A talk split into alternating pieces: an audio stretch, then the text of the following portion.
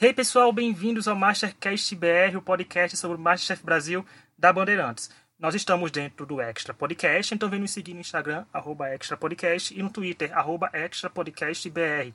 Estamos nas principais plataformas digitais, como Spotify, Apple Podcast, Google Podcast e Deezer. Nossos episódios do programa agora saem todas as quintas, então vem nos ouvir. Eu sou o Rich, aqui ao meu lado eu tenho a Isa e a Gabi. E o nosso convidado de hoje é o Léo Botelho, que já é praticamente de casa, porque já é a quarta vez que ele participa aqui, né? A Bahia chegou para ficar nesse podcast. E aí, pessoal, tudo bem com vocês? Oi, pessoal. Oi, Oi gente. Obrigado de novo pelo convite, já estava com saudade. então vamos lá. A gente vai começar logo falando da prova, né? Porque todo mundo aqui já opinou como acha da temporada. Toda semana o Gabi Isa fala, o Léo já falou o que tá achando. A gente vai dando nosso parecer no decorrer do podcast. A primeira prova foi uma prova em equipe, foi uma prova em trio, que é bem legal, né? Que teve mais de uma equipe acontecendo. E teve uma prova envolvendo doceria, né? O terror da Bruna, do Masterchef 3, que por mais que gostasse de fazer doce, ia para a prova de eliminação, que era uma beleza quando tinha doceria. As equipes foram divididas da seguinte forma: a equipe azul, que foi a vencedora, teve o Luiz como capitão, Heitor e Isabela. A equipe amarela teve Tiago como capitão, Helena e Daphne. A equipe vermelha, que foi a pior equipe, teve Eduardo como capitão, Ana Paula e Kellen. E aí, Gabriela, o que você achou dessa prova em equipe? Porque foi bem mais assim fácil de acompanhar, né? Só tem nove pessoas no cast. Sim. Então, eu achei a prova. Eu confesso que eu achei que, tipo, eles iam passar mais perrengue, mas eu acho que é mais difícil confeitaria quando é alguma coisa específica que precisa reproduzir. Quando é alguma coisa que você pode criar, por mais que a confeitaria sempre tenha receitas muito específicas, aí a pessoa consegue fazer algo que ela sabe fazer, né? Então é um pouco mais tranquilo. Uh, o que eu mais gostei da prova foi o fato de tipo a, a lógica assim que eles precisavam construir um menu, sabe? Então eu gostei muito mais do que uma simples prova de reprodução de alguma coisa de confeitaria, assim. Então precisava ter uma criatividade, precisava seguir uma linha, né? Aquele, aquelas escolhas ali. E aí eu acho que foi inclusive a partir disso que a equipe vencedora começou a construir a própria vitória, sabe? Porque eu acho que eles se deram muito bem na escolha do tema que eles fizeram, assim, sabe? Entendi. E Isa, o que você achou? Porque, por exemplo, a equipe azul venceu e a amarela ficou em segundo lugar, né? Claramente, mas foram assim, até ali, se a equipe vermelha tivesse ido bem, teria sido uma prova, outra prova extremamente forte do Masterchef, né? Foi, foi sim. Eu gostei, viu, dessa prova. Como a Gabi falou, isso de você criar um menu, eu acho que forçou os participantes a pensarem um pouco mais fora da caixa, sabe? Então, eles tinham que ter uma coesão ali entre todas as, as sobremesas apresentadas. Então, eu gostei demais. Achei que a prova foi bastante inovadora nesse sentido, sabe? Eu gostei. Teve muita coisa inusitada, né? Quando eu vi o cardápio de cada um dos, dos trios, eu fiquei um pouco, assim, estranho. Achei um pouco estranho algumas coisas, mas depois que o Eduardo fez uma sobremesa com feijão, eu não duvido de mais nada. É, foi difícil essa prova porque eu fiquei com torcidas em trios diferentes, né? Então eu tinha torcidas em cada um dos três trios. E aí, assim, por afinidade, o trio que eu menos queria que ganhasse era do, exatamente o do Luiz, que foi o que ganhou. Muito embora eu goste muito da Isabela, mas aqui os outros trios tinham mais pessoas que eu gosto, que gostaria que continuasse no jogo. É, é bem de reality show isso pra gente mesmo, né? Torcer para as pessoas elas acabarem ficando em grupos diferentes acontece várias vezes comigo, até tuitei na hora, falei, a equipe azul vai ganhar porque é a única que eu quero que perca, porque das outras tinha gente que eu não queria que saísse mais fortemente. Mas eu digo, tinha Isa, eu até fiz, desculpa Isa, mas você vai ter que ir pra prova de eliminação. É, no final das contas não foi nem pra prova de eliminação, mas ficou ainda mais tenso. Eu gostei também dessa prova. Sim, embora essa prova, essa prova não tenha sido o carro-chefe. Raramente são os casos que as primeiras provas são o grande destaque da temporada, né? Assim, do episódio em si sempre são, a não ser que seja uma prova de confusão, o leilão, né, que chama mais atenção, mas provas assim do começo não são costumam ser mais apagadinhas no geral, tanto que recebem pouco tempo de edição.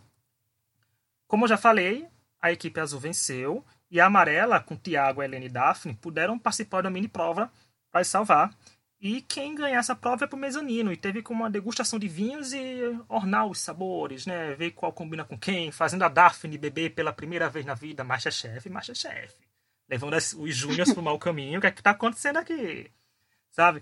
E a Helena venceu com, é, quando ela falou, aquele, abriu o confessionário e falou que ia mostrar que Minas não tem mar, mas tem bar, eu digo, pronto, venceu. Porque, né, esse, esse comentário é muito característico de alguma pessoa que ia dizer, tô dando a cara tapa aí.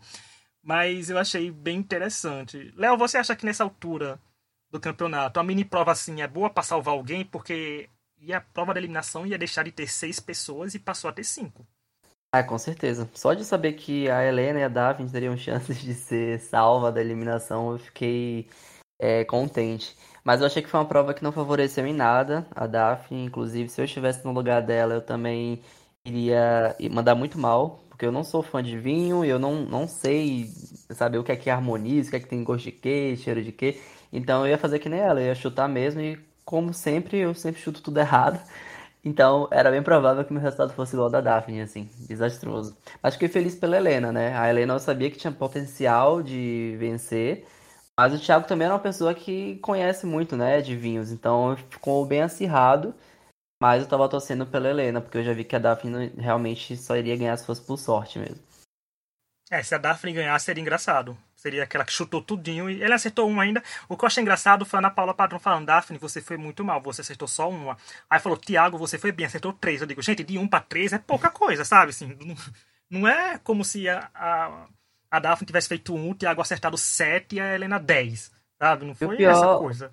O pior é que eu tava achando que a Daphne ia ganhar, sabe? Porque tava muito um, um, um, um storytelling, assim, de tipo, ah, a Daphne, tô torcendo, o Eduardo falando, ah, vou torcer pela Daphne, ah, a Daphne não bebe, ah, e aquilo. Eu falei, gente, estão falando muito da Daphne.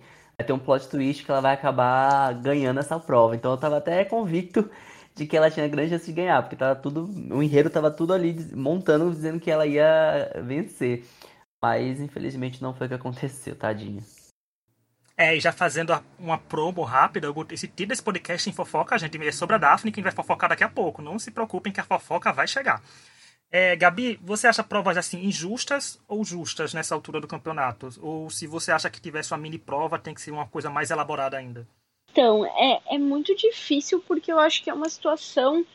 Essa situação em si, ela foi muito particular. O problema com a Daphne ali, sabe? Dela dela ser, tipo, praticamente menor de idade, não, não, não ter muita experiência com bebida e tal. Mas eu não sei se eu diria que é injusto, partindo do pressuposto de que a gente já teve em outras temporadas, várias vezes, provas que envolvem harmonização com bebida alcoólica, sabe? Então, assim, a gente sabe que, que tem os patrocinadores, tem as pessoas que bancam o programa e tudo mais. Então, uh, não é como se eles tivessem inventado essa prova nessa temporada uh, para prejudicar alguém, sabe?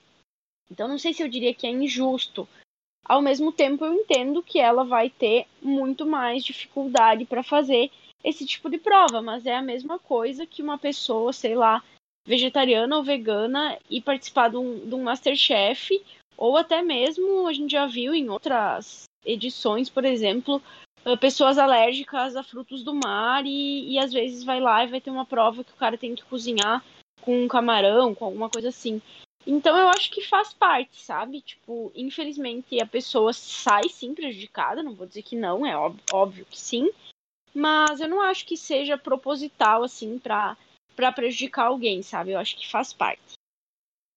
Por sinal, no Masterchef Profissionais, quando você falou isso do camarão, o Francisco, né, é alérgico a camarão, e Sim. se não me falha a memória, ele venceu essa prova. Mostrando que. Venceu. Né, o, os outros sentidos são apurados e consegue fazer sem provar, que o que é arriscado, mas é. E você, Isa, gostou da prova? Gostou do resultado? Queria outra pessoa ganhando? Gostei, gostei também. Queria dizer que eu amo vinhos. Amo vinhos, gente. Eu sou da parte completamente time Helena aí, que Bauru. E Santa Cruz do Rio Pardo não tem mais. Então, adorei esse coach. Eu concordo com o que a Gabi falou, gente. Meu, é difícil demais você montar uma competição em uma prova que você vai incluir todo mundo, sabe? E isso é uma particularidade. É, né, uma particularidade bem particularidade. Eu lembro também, gente, da primeira temporada que o Stefano participou ele também não bebia e também teve uma. E ele foi bem na prova, sabe? Então não é um. Não seria uma prova excludente, sabe? Porque é, além também de ser uma mini prova ali, né? Então, de qualquer forma, eu acho que faz parte, sim, como a Gabi falou. Aí a gente fica falando assim, zoando da Daphne, gente, mas ali é 19 anos, já todo mundo já pode beber ali, já pode, né, provar um pouquinho. Ainda bem que ela não desmaiou, não tropeçou em nada, então não provou muito, foi só Mas é que, um é que também, tipo, quando tu tem 19 anos, tipo, mesmo que tu comece a beber, não é vinho a coisa que tu vai beber, sabe? Tipo, vinho, pelo menos na minha cabeça, é uma coisa já, tipo, pra pessoa realmente que tem um, um pouco mais de idade e tal, sabe? Enfim, eu acho que realmente o vinho ali não não pegaria muito, tanto ela quanto o Eduardo. Talvez o Eduardo. Não, é verdade. Nem, nem, nem parece fazer muito o estilo deles, né? E o Eduardo ainda falou que a Helena ia ganhar a prova porque ela bebe vinho todo dia, né? Então, todo mundo sabe ali, a Helena tava com cara de a vencedora do vinho. Mas vamos para o que interessa, além da fofoca, é a prova da eliminação, que teve que ser, que ser preparar uma quinhapira, não sei nem se pronunciei direito, mas é um prato amazônico. E os detalhes foram cruciais. Essa prova também foi uma das que tiveram que ter muito detalhe, porque até certo ponto eu não sabia quem saía. Até quem ganhou, me atrapalhei para saber quem ganhava.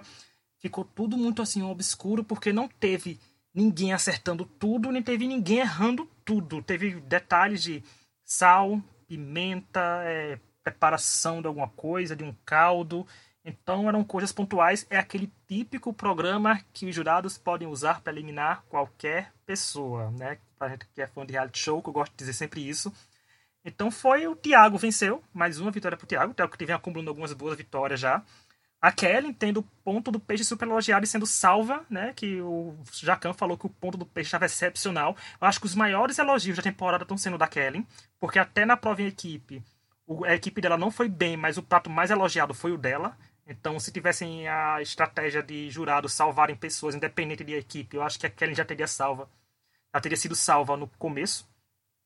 Teve a Daphne também elogiada, né? Porque a gente pensava que a Daphne seria super mal nessa prova.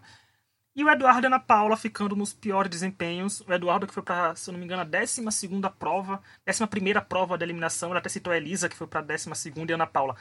E ela venceu a temporada. Fica esses ganchinhos aqui, ficam na cabeça da gente, né? Essas coisinhas que a gente fica pegando no ar. E a Ana Paula foi eliminada. E aí, Léo, o que você achou dessa prova que teve esse desfecho triste, mas uma eliminação triste para nossa conta? É, foi uma prova bem imprevisível. É, quando começaram as avaliações, eu realmente não sabia dizer quem é que parecia estar mais propício, né, a ficar entre os piores. E cada um teve um defeito é, específico, né? Então foi o sal, foi a pimenta, foi a falta do tucupi, foi o erro na, no caldo, né? Então ficou bem imprevisível. Realmente ali acho que o critério era o sabor mesmo. A gente não tinha nem como falar. A pessoa aquela pessoa vai, vai com certeza porque ela esqueceu tal coisa. Mas eu tava. Quando eu vi o resultado dos cinco, eu imaginava que o Eduardo talvez estivesse, porque ele usou pouquíssimo tucupi, e era um prato que eu acho que exi- exigia ter muito tucupi, né? Até fiquei achando que ele ia ser eliminado por isso, né? Mas pelo visto a, a Ana errou em muito mais coisas, né? Muito mais processo. Era muito mais difícil é, consertar os erros do prato dela. É triste, né? A Ana era uma, é uma competidora que também acho que foi muito boa do- em todo, toda a competição. Ela, ela teve esse jeito um pouco desesperado, desesperado de ser, né? Sempre muito nervosa e tudo mais, mas ela sempre entregava coisas muito boas, até mesmo quando ela não tinha qualquer conhecimento do prato. Eu acho que o episódio da semana passada talvez tenha impactado um pouco nela nesse, né? Destabilizou um pouquinho e isso acabou é, mexendo emocionalmente com ela, a ponto dela chegar e ser eliminada. Mesma coisa eu fico com o receio da Daphne, né? A Daphne estava vindo por muitas provas de eliminação e eu sentia que a Daphne estava já desgastada. Então eu tava também com esse receio de da Daphne ir pra uma prova de eliminação no episódio de ontem e ser eliminada muito por isso também, porque já tá meio que psicologicamente abalada. Eu acho que essas provas de reprodução, elas são difíceis, né? Eu acho que. Sei, eu tendo a achar que prova de reprodução é um pouco mais difícil, porque quando é alguma prova assim que você possa fazer algo que você sabe, né? Pelo menos tu, tu pode de alguma forma encontrar a tua zona de conforto, né? Quando é reprodução, não, não tem o que fazer, você tem que fazer ali o que o que precisa ser feito, né? Então eu acho que é um pouco mais difícil, era algo bem específico também, uh, não era algo usual assim. Então, eu achei que era uma prova com algum nível de dificuldade e eu também, enquanto eu assistia ali, foi difícil, tipo, dar algum palpite de quem seria a pessoa que seria eliminada, sabe?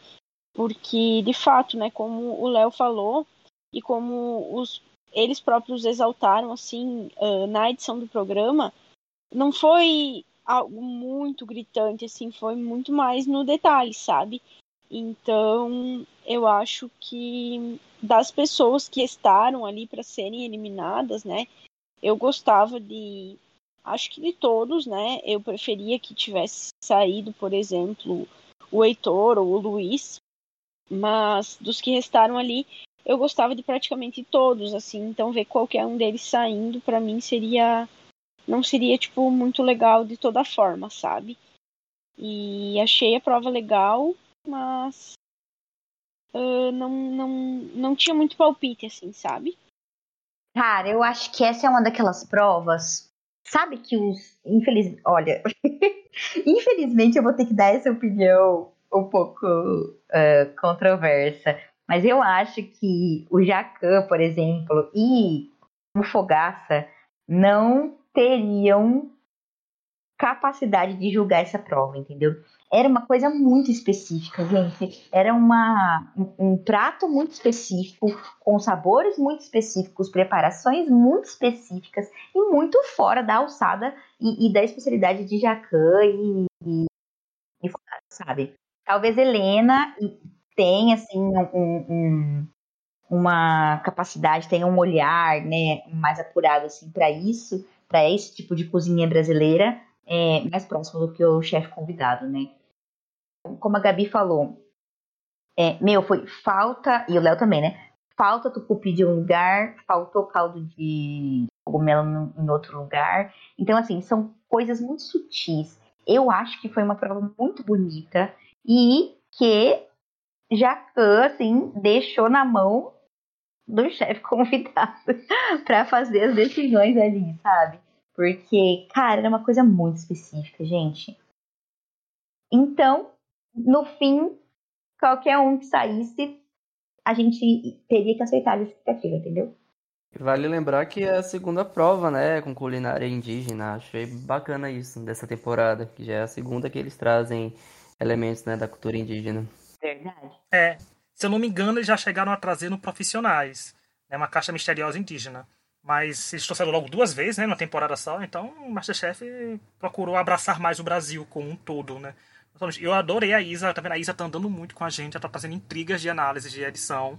Então, adorei Isa, você trazendo isso, sendo que né, deixaram na mão do outro jurado. Também, então, mas faz sentido, porque até para ele dar o resultado, foi assim, né? Ele deu o resultado já falando se tivesse que ir no meu trabalho, no meu restaurante, não sei o quê. Então, são coisas que a Helena e o Jacan não poderiam dizer na hora, né? Já que o Fogaça não estava presente.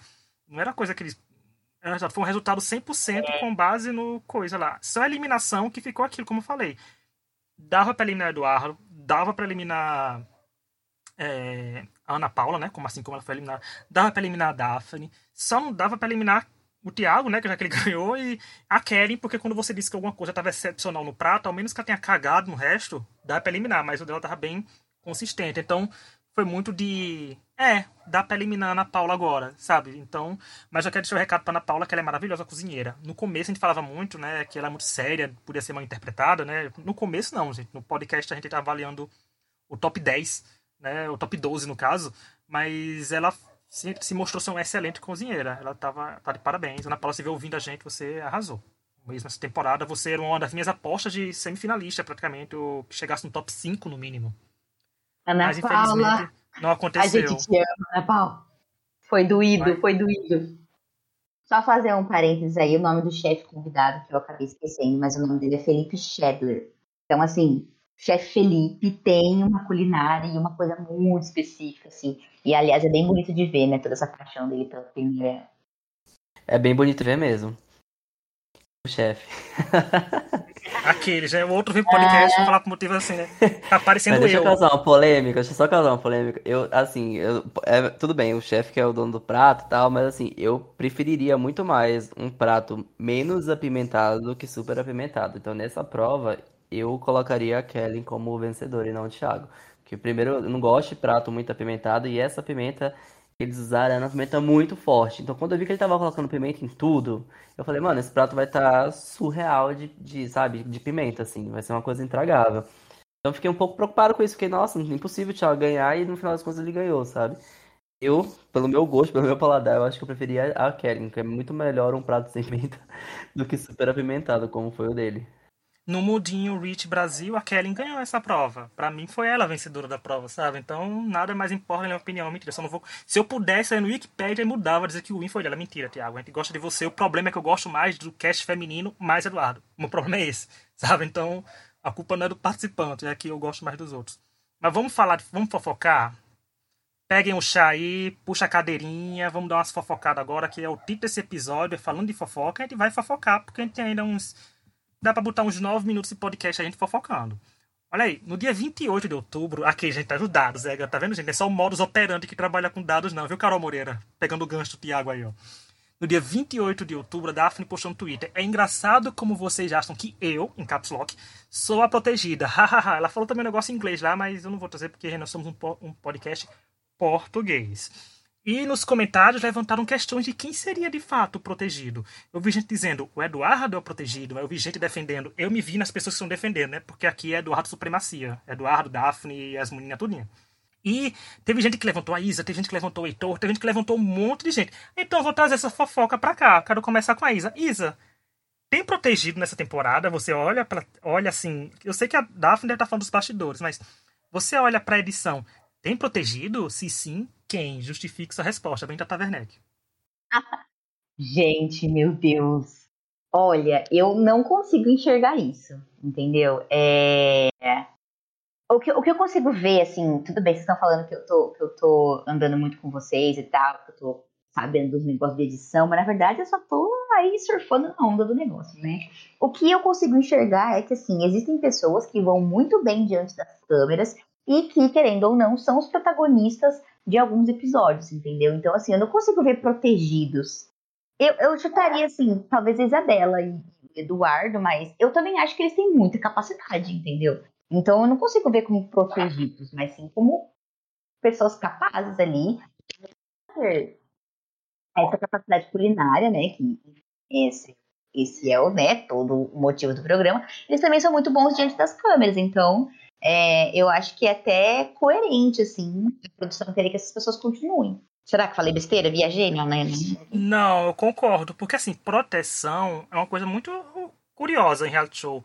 A gente sabe, tipo, proteção em Big Brother, a gente consegue entender porque o Big Brother é filmado 24 horas, a gente consegue ver quando a edição pega mais leve com determinada pessoa, quando aconteceu alguma coisa. A gente consegue, tipo, Big Brother, ok, tem a câmera. Eu acho que a Daphne também está tentando levar isso por questão de bastidores, é uma coisa que fica mais uma vez o convite. Daphne, quer vir aqui falar disso? Vem para aqui pra gente, dessa exclusiva aqui para esse podcast, né? Quem tá aqui tá defendendo, fazendo tudo. Mas eu acho assim que defender, defender, eu não sei, porque a gente sabe que os jurados têm seus queridinhos, gente. A gente acompanhou Paola Carosella esse ano todo, a gente sabe que jurado tem seus favoritos. Por exemplo, o Jacan gosta muito da Daphne do Eduardo. Eu até acho que o dia que a Daphne e Eduardo se forem eliminados, vai ser o Jacan dando o discurso da eliminação deles, assim, dando a notícia que eles foram, vão sair, porque ele gosta muito dos dois. Tem o Fogaça, que parece gostar muito do Heitor. Sabe? A Helena que teve um pouco mais neutra. A Helena é, é nova ainda, né, do programa, ela tá se adaptando, mas protegido, proteção de que não, eu não sei. Porque tem gente que tem pouco confessionário, como a Isa falou, e tem gente que tem muito. Tem pouco confessionário porque não rende, ou tem pouco confessionário porque falou algumas coisas que é, não servem pro enredo. Mas se tratando de Band, né, não sei por, por que deixaria uma vilanice é, nos bastidores se falou no confessionário, mas não sei, mas a gente, é, tem muita gente analisando, né? Tem gente que analisa em Instagram, quem segue quem, quem posta stories com não sei quem. Então fica toda uma teoria da conspiração que a gente só vai saber quando os participantes puderem falar, porque eles são contratualmente proibidos, né? A gente se lembra da Lorena que gravou com ele. Toda vez tem que estar Lorena aqui, esse ícone chamado Lorena, que teve coisas que ela não podiam falar, mesmo depois do programa ainda né? Que ela gravou com ele uma semana após a final. Então, tem coisas que tem que ficar guardadinhas na fanbase, né? Dos participantes, mas eu acho que a Daphne tem total energia de participante que sai e conta tudo. Então, Daphne, eu estou confiando em você para contar tudo. Uma live no Instagram, com a gente aqui, no Twitter, não importa, eu vou estar tá lá, curiosamente, como sou, né, gente? Brasileiro raiz. pra ir lá ver a boa fofoca. E você, Léo, você acha que rola alguma proteção? Citando nomes ou não citando nomes? Cara, nessa, nessa temporada eu não tô conseguindo perceber, não. Assim, nas outras eu vi que alguns participantes eram mais queridinhos por alguns jurados, por outros tal. Mas nessa eu tô. É aquilo, né? Esse pra mim é um dos casts mais fortes que a gente já teve das últimas edições. E eu acho merecedor todos aqueles que estavam até o top 10, até um pouco antes do top 10, né? Top 2, eu acho que todos que estavam ali eram muito bons, assim. Tanto que é difícil até apontar quem que eu acho que deve estar na final, porque eu acho que todos ali estão bem capazes.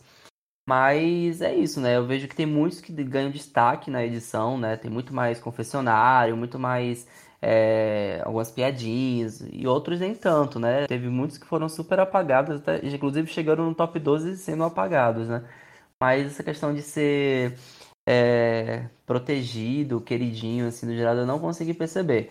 É, a, Isa testou o Edu, eu no começo do programa, do, da, da temporada, né?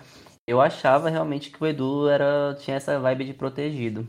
Né? Até por ter essa história do, de ser do Júnior, e ele, ele é muito bom na câmera, né? Então ele tem muito confessionário. Então eu imaginei que ele pudesse ser uma das pessoas que ia ser, vamos dizer assim, arrastado até um pouco mais é, pro fim do programa, exatamente por isso. Mas eu paguei com minha língua, tá? Eu antes não gostava do Edu, assim, eu falava, ah, eu acho ele um pouco metido, acho ele isso, acho ele aquilo. Mas, cara, o Edu se mostrou para mim um, um baita cozinheiro, ele tem 19 anos, ele tem muito potencial, porque assim, ele sempre se mostrou ousar, sabe? Ele vai pra prova de eliminação rindo, ele não fica desesperado, ele não fica tenso, e mesmo na prova de eliminação ele arrisca, não é à toa que ele ganhou um monte de prova de eliminação que ele foi, sabe? Então, assim, acho que é merecedor sim ele estar ali, ele não foi arrastado, tá? Paguei com minha língua aqui. É... Mas é isso, assim, de resto, eu não vejo ninguém, assim, que foi protegido, não. Eu concordo muito com vocês. Eu acho que não tem uh, protegidos. Eu acho que essa talvez seja uma das edições onde está mais difícil da gente entender quem é o queridinho da edição. E aí pode ser por conta da twist, pode ser por conta uh, de, do cast ser muito forte. Enfim, tem várias possibilidades aí. Mas eu acho muito difícil de, de, de falar hoje quem que é o favorito da edição também não vejo. Eu acho que os jurados têm uh, cada um o seu favorito, assim, eu acho que é, que é normal isso, né? Você se identifica de alguma forma, seja pelo tipo de, de gastronomia da pessoa, seja pela história de vida, seja por uma série de fatores, né? Então acho que isso é normal, mas ao mesmo tempo eu não vejo que isso esteja uh, enviesando as escolhas, sabe? Então eu acho que é muito difícil hoje falar quem é um queridinho da edição ou quem é queridinho nos bastidores e tal. Uh, eu acho que, que talvez até por uma escolha da própria edição, assim, de ter levado de uma forma muito linear, né? A gente já falou sobre isso em outros pod podcasts aqui, que parece que eles não escolheram contar uma história onde temos mocinhos e vilões e, e tal. Eles escolheram, tipo, simplesmente contar uma história de bons cozinheiros, sabe? Então eu acho que talvez um pouco seja isso também, né? E então hoje eu não, não me arriscaria dizer assim quem é que, que é o queridinho deles. Eu vejo, por exemplo, que eles gostam muito do Eduardo, assim, um cara que, que eu vejo que eles gostam muito, mas aí eu acho que muito menos usaria um queridinho na forma pejorativa, mas muito mais usaria, tipo, como uma pessoa que eles gostam, né? E aí eu acho que talvez uh, acontece isso tanto com o Eduardo quanto com a Daphne. E eu acho que de certa forma é um pouco natural, sabe? Porque eles conheceram, tirando a Helena, óbvio, eles conheceram a, aquelas criaturinhas ali com 13 anos, sabe? Tipo, tanto a Ana quanto o Fogaça quanto o Jacan. Então, tipo, você vê como a pessoa cresceu, sabe? Uh, eu acho que, que, que tem um pouco de carinho ali envolvido nessa história, né? E, e aí isso transparece às vezes até pelos próprios convidados, né? Tipo, a própria Fafá de Belém deixou claro, sabe, que tipo ela conhecia eles, que tinha visto e então eu acho que é muito mais nesse sentido assim do que ver alguém queridinho como protegido, sabe?